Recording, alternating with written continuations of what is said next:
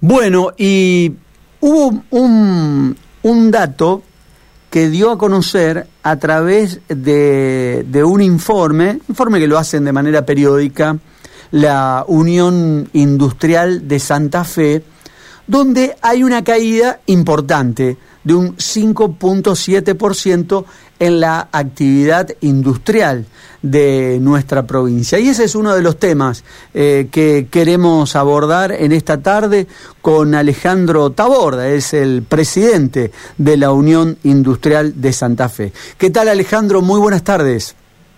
Muy buenas tardes, muchas gracias por llamar y saludo a toda la audiencia. Bueno, eh, Alejandro, eh, estos, estos números o este número del 5.7% en baja, eh, ¿es un número que se esperaban o un poco que los sorprendió? No, no, no, lo esperábamos porque nosotros, o sea, la, actividad industrial viene golpeada a mediados del año pasado, 2022, donde todos sabemos que, bueno, por la restricción externa, la complicación con las importaciones, y, y todo la, el incremento importante de, de las tasas de interés, la actividad se empezó a, a resentir.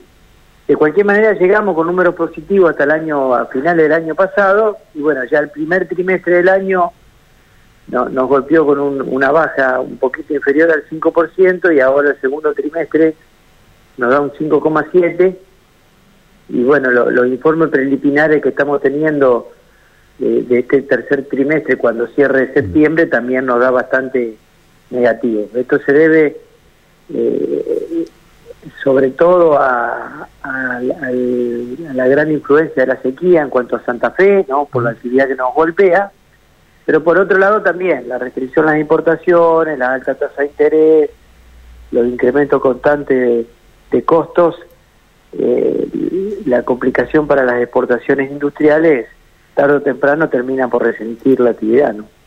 Exacto. ¿Y, y qué esperan eh, ya con, a ver, con este presente de, de elecciones y con un ministro de Economía que es candidato a presidente, que viene haciendo una especie de baterías de anuncios eh, en las últimas dos semanas? ¿Creen que eh, en el sector de ustedes puede llegar a reactivarse o, no son tan optimistas? Todo, todo de la mano, bueno, como, como bien decías, el, ministro fue por un lado por el tema de la incentivación del consumo nuevamente, ¿no? Afectado bastante por este último, esta última devaluación a mediados de agosto que realmente fue un, incremento importante, casi un 30% le puso a la economía de, incremento de costos eh, que, uno no lo tenía pensado. Y por otro lado, también hubo unas promesas en cuanto a la regularización de las giras eh, y los pagos al exterior, porque esto también, a partir de ese incremento en, en la tasa de cambio, se paralizaron tanto los permisos de importación, que son las giras, como también el tema de los pagos que vienen complicados, que no te dan fecha de pago, bien te lo rolean 60 o 90 días más de lo previsto. Eh, eso va muy de la mano de la actividad. Si eso se va regularizando, eh, evidentemente la actividad se va a resentir menos. Si eso sigue como hasta ahora, las complicaciones van a ser mayores. ¿no?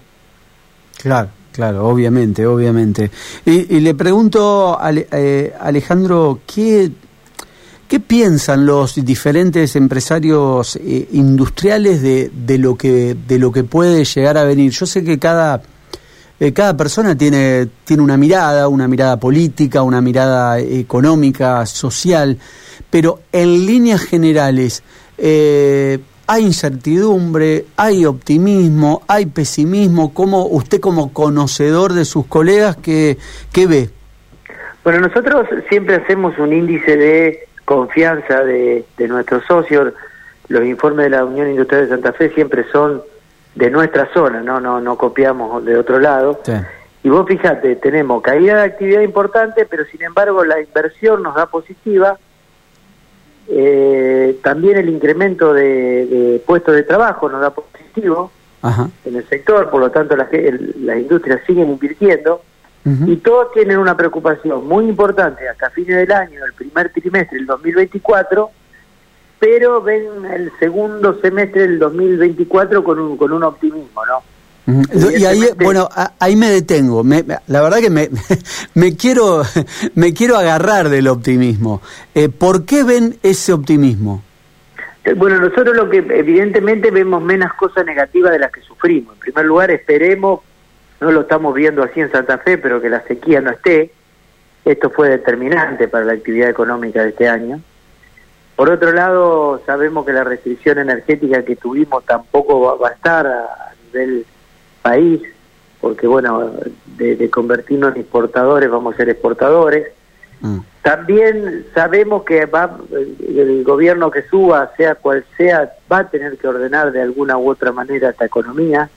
No podemos con este eh, inflador inflacionario que estamos teniendo persistir en el tiempo. Por lo tanto, todos ven un, un último trimestre y un primer trimestre del 2024 muy complicado, pero creemos que eh, si, se toman las medidas correctas después de seguramente un, un, periodo de ajuste, eh, la Argentina, como ha demostrado mucho por mucho eh, tiempo, tiene forma de recuperarse, mm.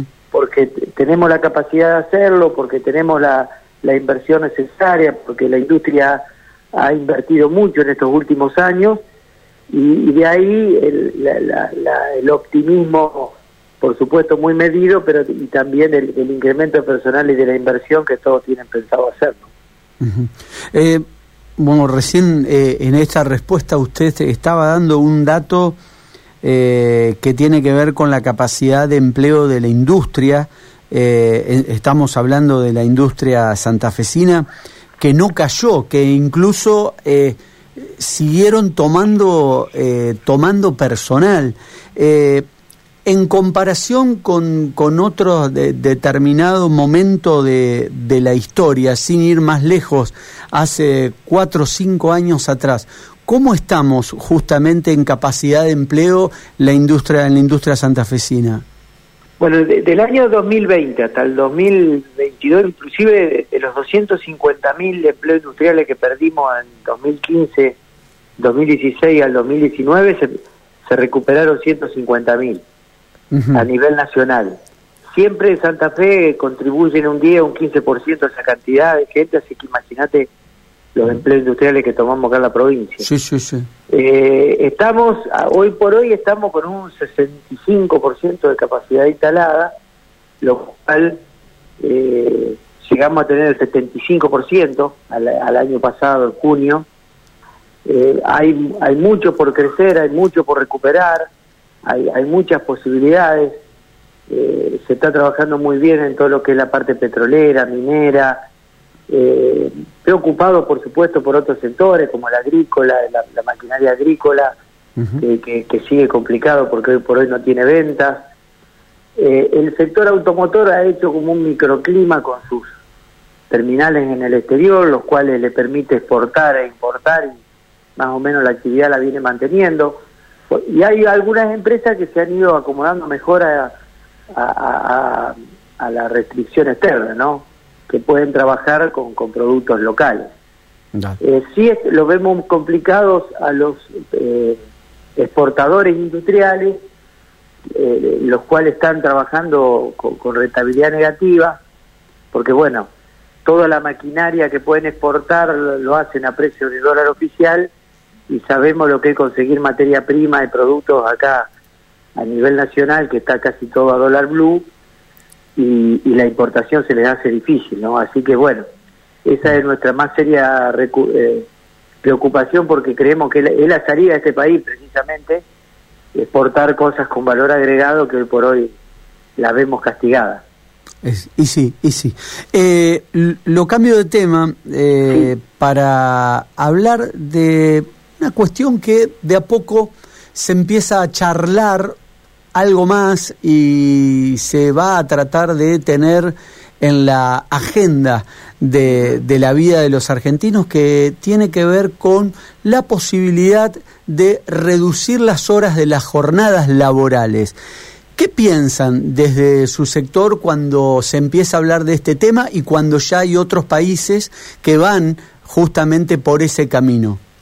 Bueno, mira, te, tiro unos números. Nosotros, hoy por hoy hay 21 millones de personas en calidad de, de trabajar en Argentina.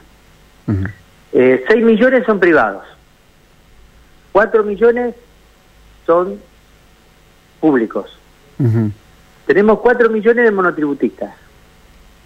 Y hay 7 millones de personas que están ahí, que no son, no son, no tienen empleo, eh, no tienen, no son monotributos o entran y salen, eh, no tienen empleo privado, no tienen los beneficios de los empleos privados. Por lo tanto, evidentemente uno cuando habla de la desregulación laboral o habla de la modernización enseguida se cree que se ataca los derechos adquiridos de los trabajadores. Y lo que realmente se piensa es cómo le damos trabajo a esos 7 millones de personas, o pensar que para, para eso tenemos que entre duplicar y triplicar el empleo industrial, para darle trabajo a toda esa gente, ¿no?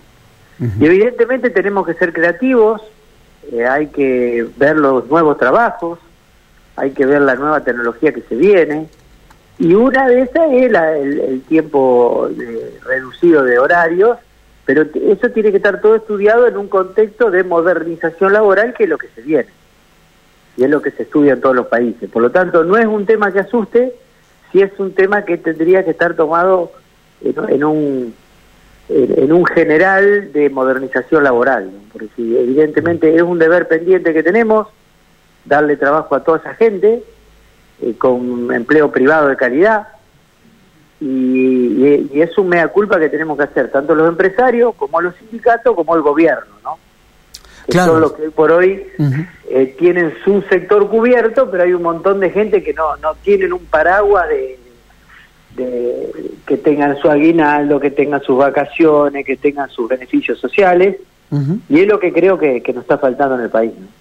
Sí, sí, sí, sí, sí, por supuesto, con estos números que, que usted daba, eh, esos, este, esos derechos y por lo menos eh, un 60% de las personas no lo tienen. Esos 7 millones que, que usted lo describió, yo le podría decir que son ni, ni monotributistas, Exactamente, sí. 4 eh, millones de monotributistas que no tienen un aguinaldo el monotributista, por dar un ejemplo de algún derecho. O sea que ahí tenemos, por, eso yo decía que teníamos que duplicar ah. o triplicar el empleo privado para que, que todos puedan tener ese esos beneficios.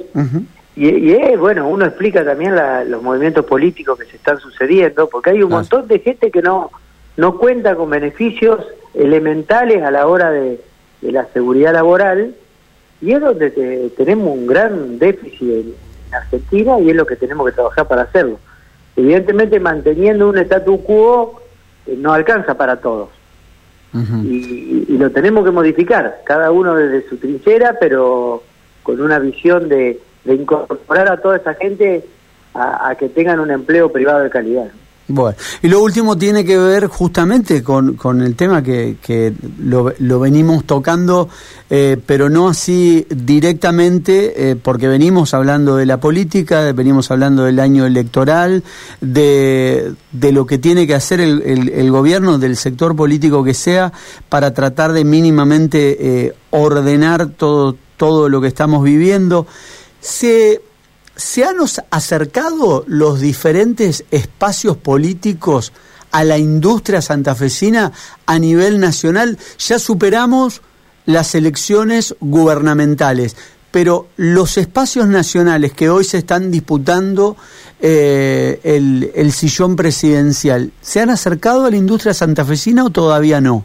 Bueno, eh, a nivel nacional, viste que nosotros dependemos de la Unión Industrial Argentina. Sí eh, y de CAME, en lo que respecta a la Unión Industrial de Santa Fe. Sí, así funciona su, su organización, sí, es verdad. Está afiliado los dos. Nosotros tenemos, eh, ellos son los responsables a nivel nacional, nosotros trabajamos más con los equipos provinciales, que sí debemos decir que ya hemos estado reunidos mm. en, la, etapa de pre eh, de, las PASO y, y, antes de, las elecciones, pero bueno, los equipos que ganaron hemos estado reunidos, tiene nuestras propuestas, eh, sabe cómo pensamos, sabe lo que pedimos, y a nivel nacional también, ¿no? Eh, las tres propuestas que hoy están dando vuelta, unos son más receptivos que otros, el sector productivo, y a las medidas que hay que tomar, pero bueno, evidentemente es un, trabajo para nuestras eh, entidades de primer grado de, tratar de, llevar las inquietudes productivas a nivel nacional. Mm. Todos sabemos qué hay que hacer, todos sabemos lo que da resultado, porque así ha sido en otros en otros tiempos. La, industria con cuatro o cinco medidas bien específicas y claras da muestra que tiene una recuperación espectacular y bueno, con un buen año como esperemos tener el 2024 podemos ser optimistas. ¿Y cree que hay mucha mucha diferencia entre estos tres sectores políticos con respecto a la idea de la industria? Bueno, todos sabemos, el, el, gobierno nacional tiene un discurso productivista, el, el, que está gobernando actualmente, Massa es una continuidad de eso. Después podemos discutir qué medidas dan resultado o qué no, ¿no? Claro, por supuesto, sí. Eh, junto por el cambio sabemos que ha tenido una política mala en cuanto a la industria del 2016 al 2019, pero hoy por hoy hay otros interlocutores, hay otro otro reconocimiento a las pymes que en un momento no se tenía, por lo tanto eh, somos optimistas en cuanto a que, puede ser que no se cometan los mismos errores que, cometieron en el pasado. Y hay un tercero que es un interrogante importante, ¿no?